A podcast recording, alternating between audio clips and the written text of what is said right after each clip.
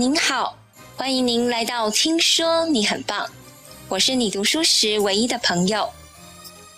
今天要为您讲一个让你背脊发凉的惊悚故事——羊群的晚宴。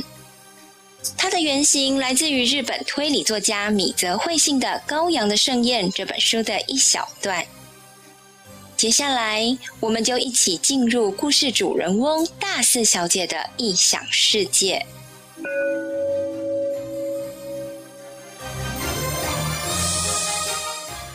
我是大四，是一个一般人心目中羡慕、嫉妒、恨的有钱人家小姐姐。今天爸爸问我有什么想尝尝的新鲜食材，不管是什么，都让新来的保姆小夏做做看。我早就知道爸爸总有一天会来这么问我的，我早有准备。于是我说：“那就把叔叔他们都叫来，搞个盛大的宴会吧，这样小夏做菜也会更有干劲。”爸爸表示这些都不是问题，关键是你想要他做什么呢？我想，爸爸、叔叔们看我，对于我们大四家，只有一样最合适的食材。我向爸爸推荐了苏丹羊，保姆小夏被叫了过来。爸爸坐在椅子上，一副颐指气使的样子。小夏跪在地上说：“请您吩咐。”爸爸说：“羊肉。”小夏有些讶异，因为这次爸爸没有像平时那样先跟他商量，只是平静地说出了自己的要求。小夏深深地朝爸爸鞠了个躬，说。您要吃羊肉啊？明白了。于是爸爸装模作样了一番。如果只是一般的羊，就没有什么稀奇了。你做起来兴致也不高，就像猪肉要吃鹿儿岛的，牛肉要松阪产的，羊也有很多品种，对吧？小夏恭敬地回答：“我明白。”我想您要吃的是苏丹羊。家里当初雇佣小夏的时候，保姆介绍所的人不但强调小夏技艺超群，还称赞了她的教养。这个小夏竟然连苏丹羊都知道。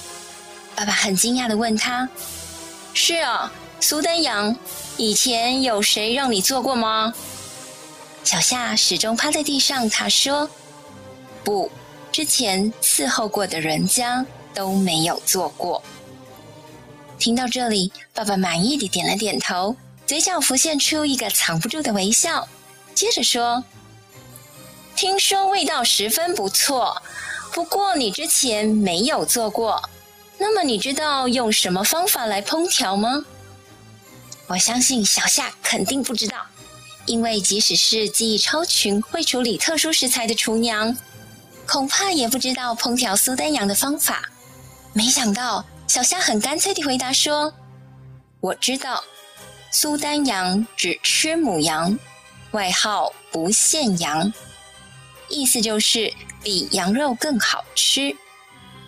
至于烹调方法，有蒸、烤、煮、腌四种方法。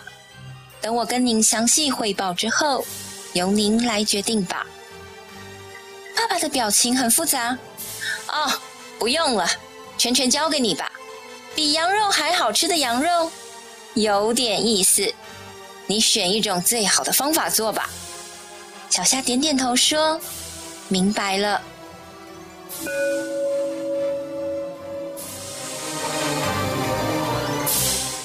爸爸当时对介绍所的人是这么说的：“一流的人就得吃一流的饭。”我觉得保姆介绍所的人真是给我们找了一个最好的厨娘，技术高超，人也有教养，长得更是没话说，年龄才二十出头。以前我没有听过“厨娘”这个词语，爸爸告诉我，厨娘就是最高级的厨师，就是我们家该用的人。我还记得他抵达的那天早上，他送了一张卡片，端正的楷书写在洁白的纸上。字迹比我的漂亮许多。卡片上写着：“很荣幸能够获得这份新工作。”写得既委婉也有礼貌。他落落大方，不卑不亢，身上自然地散发出一种自信，完全超过了我对保姆的想象。小夏在爸妈面前跪了下来，恭敬地说：“我是厨娘小夏，从今天起给您家干活，请多多关照。”他平静地跟大家简单地寒暄了一下，就径自退了下去。原来厨娘的工作是负责制作宴会用的料理。为了见识一下小夏的手艺，爸爸把叔叔他们都叫来，搞了一个宴会。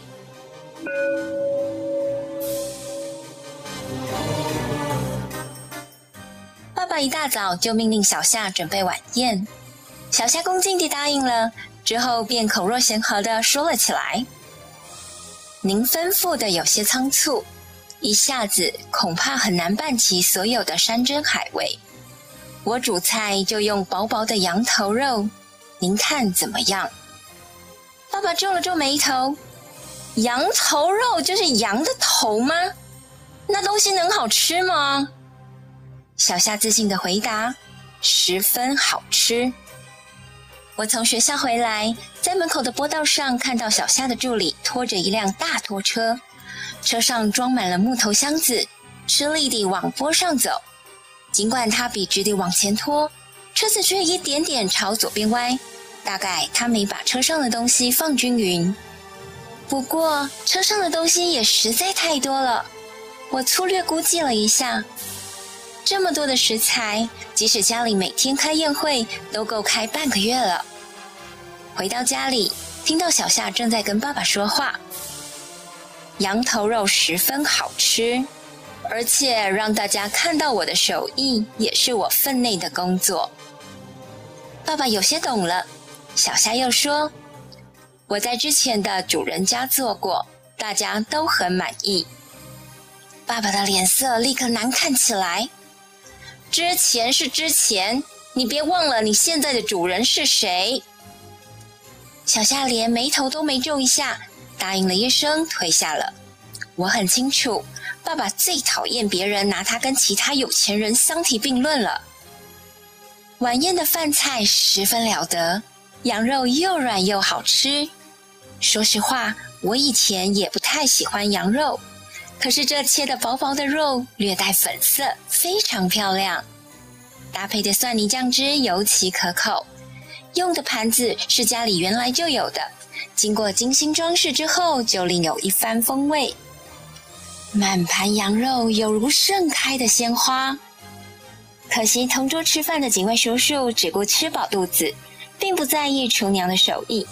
就算爸爸好几次骄傲地说羊肉好吃，是因为他特别交代过，但叔叔们不解风情，实在是 暴殄天物。这个时候，我突然想到，如果今天邀请的是同学校友会的同学们，那一定更精彩。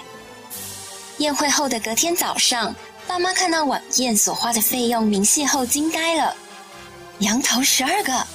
虽然我没有近距离观察过一头羊，但羊头有多大还是清楚的。一个羊头足够六个人食用，宴会竟用了十二个，而配料青葱则买了十公斤。一根葱有多重啊？竟然要十公斤！昨天桌上的菜虽然精致好吃，但每个人才动了几下筷子就全部吃完了。还有其他的食材数量也都是这样。不止爸妈，我也看呆了。妈妈脸上红一阵，青一阵，这么多钱，谁会付啊？爸爸破天荒地跑来安抚了一番。好了好了，别一开始就这么小气，要挑选最好的材料，肯定要花大钱嘛。妈妈反驳说：“不可能用了那么多，那个女人肯定是虚报账目，想从中卡油呢。”我听着他们的对话，突然想起昨天看到小夏助理，他拖着的那些大箱子，里面的材料都在宴会上用掉了吗？不至于吧？叔叔他们再怎么贪吃，也没办法吃这么多啊。晚上，小夏来到爸爸跟前，跪坐在地上，恭恭敬敬地说：“很荣幸，您对昨天的料理还算满意。按照规矩。”您应该给我打赏。爸爸有些不理解，我每个月都付了你工钱啊。是的，小夏维持平静地说：“谢谢您，我有收到。不过按规矩，我还应该有小费。”听到他说规矩，爸爸也无话可说了。爸爸之前没用过仆人，所以不清楚一般有什么规矩，只是叫佣人做事还得另外付小费，这他一下子没办法接受。看到爸爸支支吾吾的样子，小夏从口袋里取出一张纸条，说：“之前都是这个数。”我没看到纸条，只是爸爸半天没合上嘴，可见数目一定不小。爸爸叹了口气，勉强挤出一个笑脸，说：“哦，原来如此，我知道了，你到房间来取吧。”我强忍着没有笑出来。看着爸爸逞强的样子，真叫一个痛快。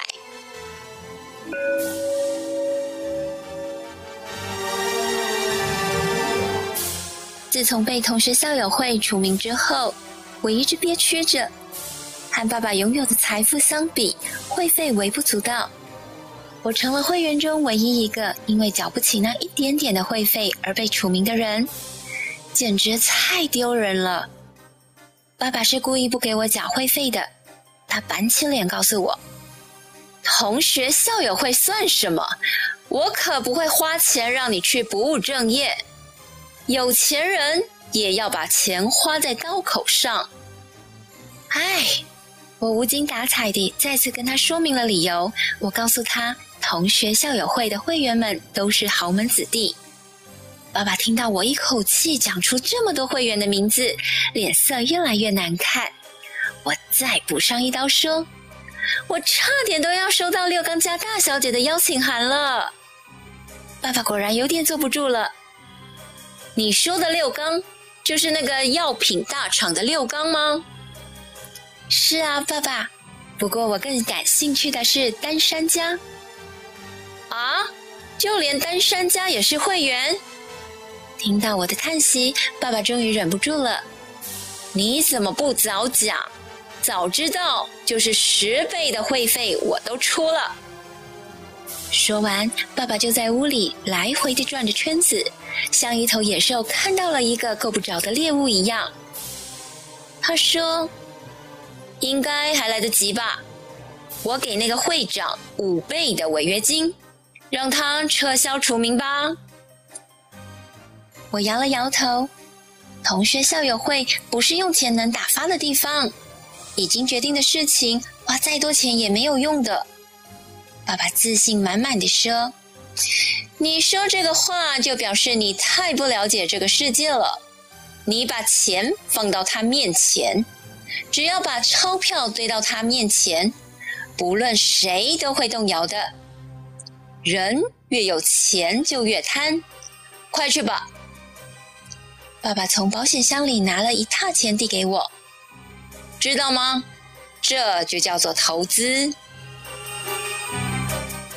过了几天，在一个雨下个不停的午后，我和同学校友会的会长在学校里碰了个正着。同学校友会员大多苗条，只有会长很丰满，让人感觉很大度。可就是他把我除了名。我抱着最后的一线希望问：“真不好意思，我会费缴晚了，能不能让我重新入会啊？”会长态度温和，话却说得很坚决。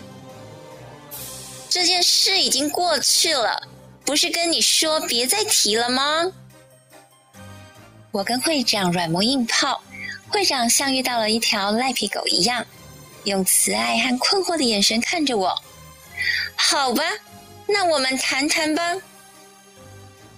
他把我带去了学校的咖啡馆。会长平静地说：“大四，你大概还不知道自己为什么会被除名吧？”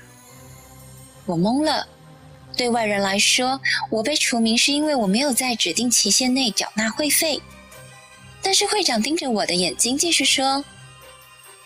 因为你不需要再参加了。这话是什么意思？我差点误以为他说的是同学校友会不需要我这样的会员。可是他说的意思正好相反。会长说：“同学校友会长期下来，已经有了另外一层的意义。同学校友会的会员都是追求自我实现的理想主义分子，他们平时和普通人一样努力学习，回到家里就要面对继承庞大的家族企业，但是心里却始终怀抱着自己不一样的梦想。”同学校友会就是这样一群人的组织。会长坚定地看着我说：“可大四你不是我们这样的人，你是彻头彻尾的现实主义者。”没错，我来到同学校友会是为了社交，是为了寻找人脉。我与六更交好，接近丹山，送会长礼物，努力和会员们打成一片。而他们则需要专注在活出自己想要的样子。我们是有差别的。这样的我在同学校友会里显得格格不入。会长告诉我，这才是我被除名的原因。是啊，我就是个现实主义者。在我得知爸爸和叔叔毒死了最疼我的爷爷之后。我不止在心里原谅了爸爸，甚至为他拍手叫好，因为爸爸杀了爷爷之后，瞬间肥了自己，而我也靠啃老达成了追逐享乐的心愿，不用住在漏雨的大杂院里，更不用为了一点微薄的工钱为人拉车。曾经一本书都买不起的我，竟然有钱上大学。但我好像又不能算是一个彻头彻尾的现实主义者。因为我总是幻想着为爷爷报仇，用同样的方法毒死爸爸跟叔叔们。不论如何，我挖空心思加入同学校友会，计划用笑脸和社会名流的子女打成一片。结果被会长看穿的我，脸上发烫，背脊发凉。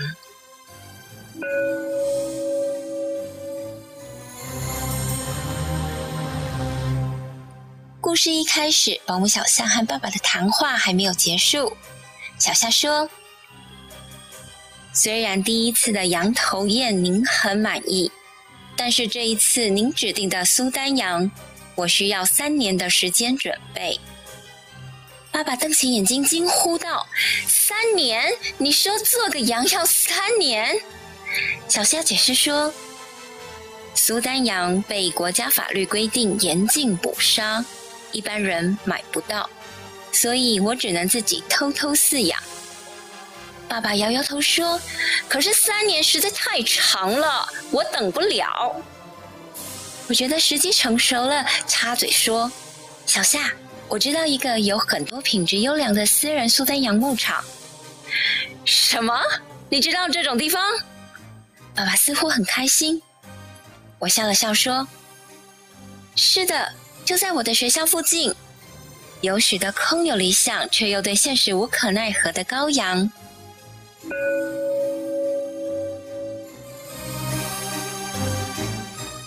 小夏决定去牧场跑一趟。他是个忠实的仆人，不会违抗主人的命令。临走前，我告诉他苏丹羊牧场的位置，形容里面有许多苗条的羔羊，但其中一只很丰满。我交代他，我要吃那只丰满的。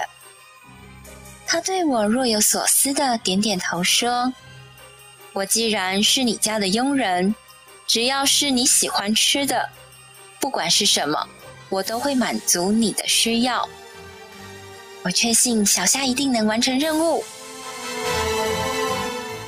小夏的助理没有跟着去。聊天时，他的助理告诉我，厨娘做菜非常讲究。上次买十斤的葱，全部剥掉几层外皮丢掉，只留下核心部分最嫩的一小段。只有这样才能保证无法取代的口感。不管做什么菜都是如此，只要不符合要求的，全都扔掉。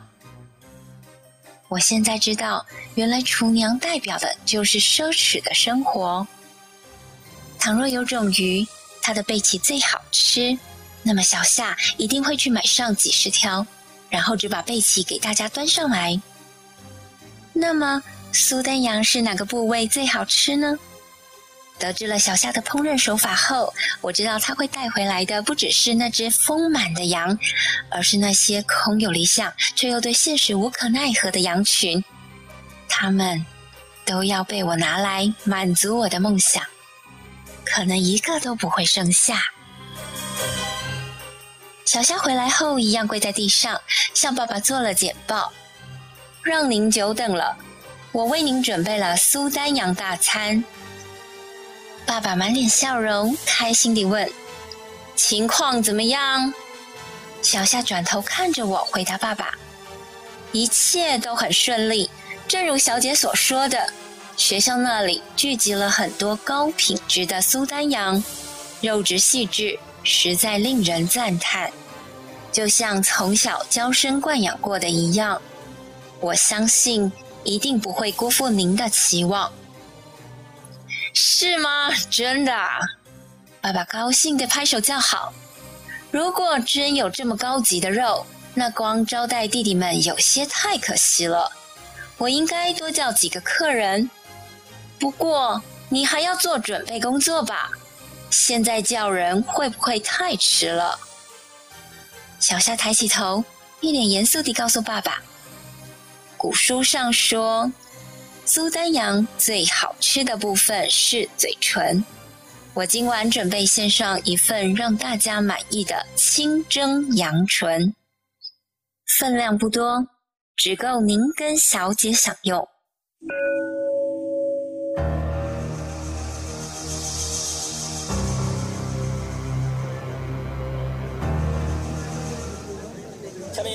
插播一条新闻：记者现在所在的位置是长谷中学的同学校友会，据说是学校的警卫好奇昨天来这里聚会的学生们，在经过一天一夜的时间后都没有散会，于是，在稍早的时候进到会所进行查看，结果发现数十名同学校友早就已经气绝身亡，而且他们的死因离奇，因为现场没有遗失任何财物，唯一消失的是他们每一个人的嘴唇。这是目前得知的情形，我们先将时间交还给棚内的主播。